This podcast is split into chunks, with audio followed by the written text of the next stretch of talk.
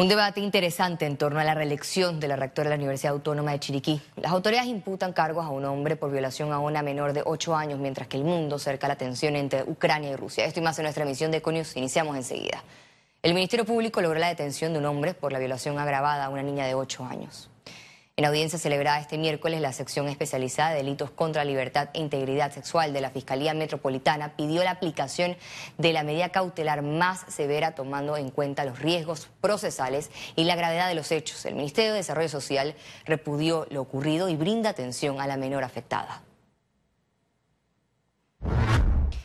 El Ministerio de Salud informó que todavía no hay evidencia de esterilizaciones forzadas en el área de Bocas del Toro. Además señalaron que las investigaciones continuarán y están a la espera de información precisa de las supuestas víctimas. Nosotros estamos en espera que nos proporcionen la lista de las supuestas pacientes, porque nosotros tenemos que hacer una investigación desde el punto de vista técnico y tenemos que auditar esos expedientes y tenemos que confirmar qué fue lo que sucedió.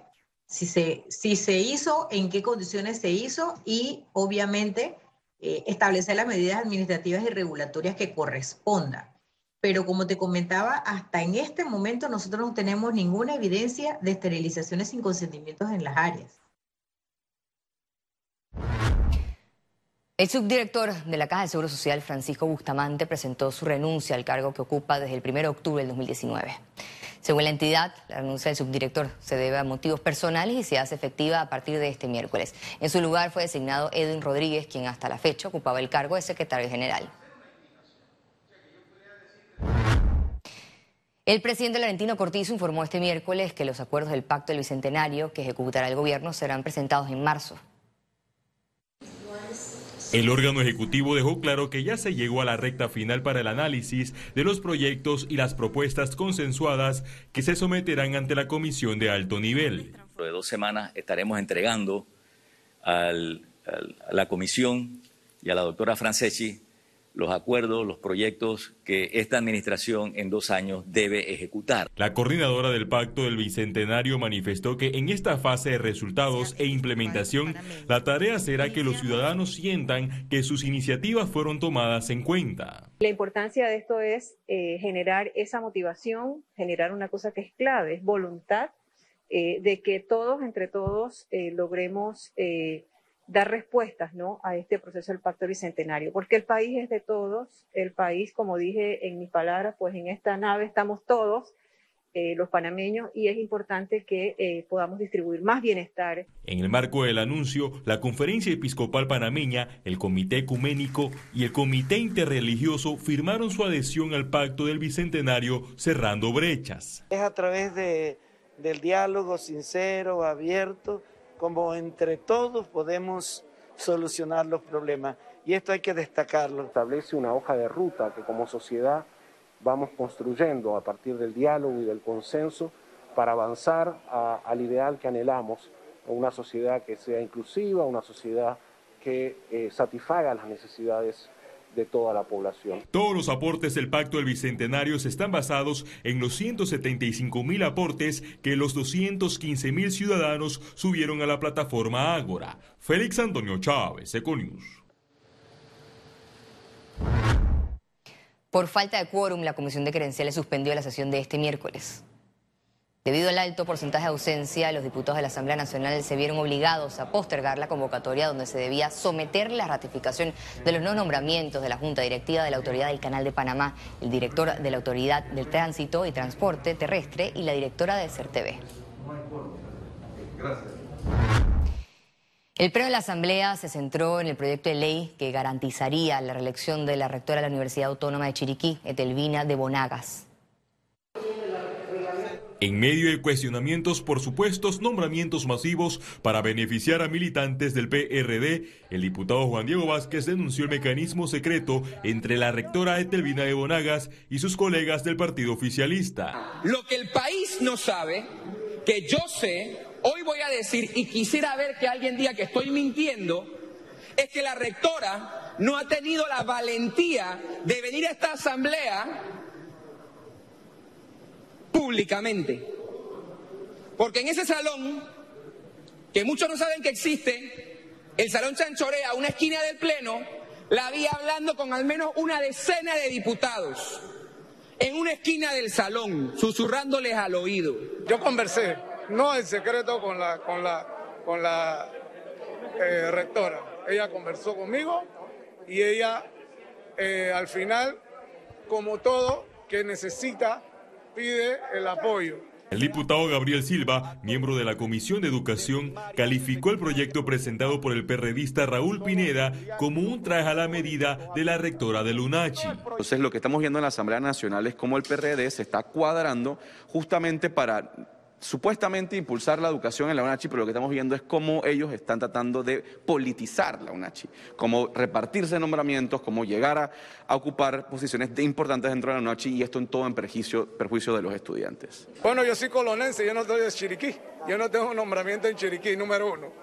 Y creo que, que no es, no tengo pruebas que ella está ofreciendo nombramiento. Ella simplemente me dijo que se le diera la oportunidad y el derecho que tiene todo el mundo a reelegirse. El proyecto de ley aparece en la lista prioritaria de la agenda del día del Pleno para ser discutido en tercer debate en la sesión de este jueves. Félix Antonio Chávez, Econius.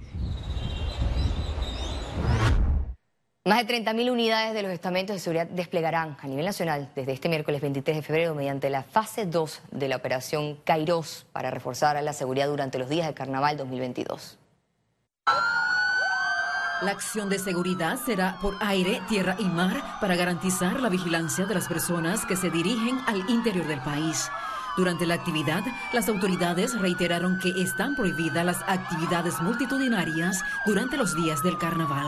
Recuerden, no hay carnavales, no hay culeco, no hay gallera, no hay parking. Y por eso fui muy directo, se puede decir, en mis palabras, en el salón de reuniones, y le pedí el apoyo a los municipios, porque sé que algunos municipios, a pesar de haber decretos, hacen ese tipo de permisos. Como parte de la operación Kairos, se realizará inversión de carriles con la intención de agilizar el éxodo de viajeros. Serán inversiones flexibles, cuando veamos la, acumulación de vehículos en la vía, ya que no, no debe haber el tranque porque se sabe que no hay carnavales. De igual forma se activarán desde eh, la Avenida Los Mártires el día 25 hasta lo que es Raján Cabecera y del Espía hasta Capira. El Sistema Nacional de Protección Civil mantendrá 65 puntos de cobertura en playas, ríos y balnearios. Las playas más concurridas, como en Chiriquí, Playa Laja, La Barqueta, en Colón, la playa La Langosta y La Grande, La Guaira, en Coclé, eh, la playa Farallón, eh, van a estar cubiertas eh, por Sistema Nacional de Protección Civil. Este operativo se extenderá hasta el miércoles 2 de marzo. Lizeth García, Econews.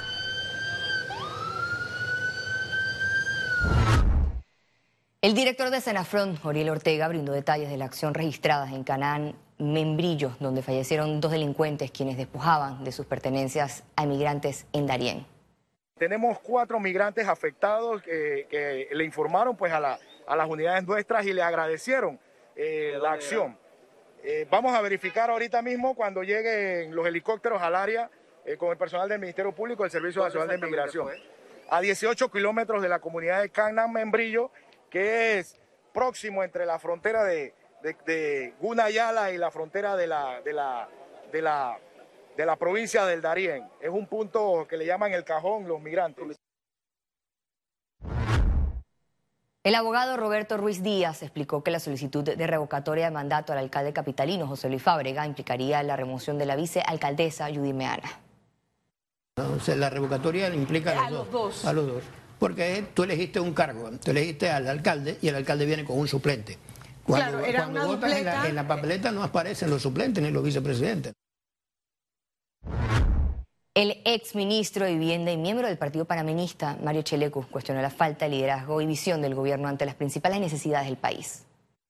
Este es un partido que tiene presencia nacional y que tiene una presencia militante y cada día que va pasando se hace un contraste muy grande con lo que está ocurriendo en esta administración del PRD. Incluso yo tengo varios copartidarios que me dicen, bueno, así como existen varias vacunas para, para el COVID, la verdadera vacuna para el virus PRD se llama panameñismo. Y eso es lo que va a ocurrir en el 2024.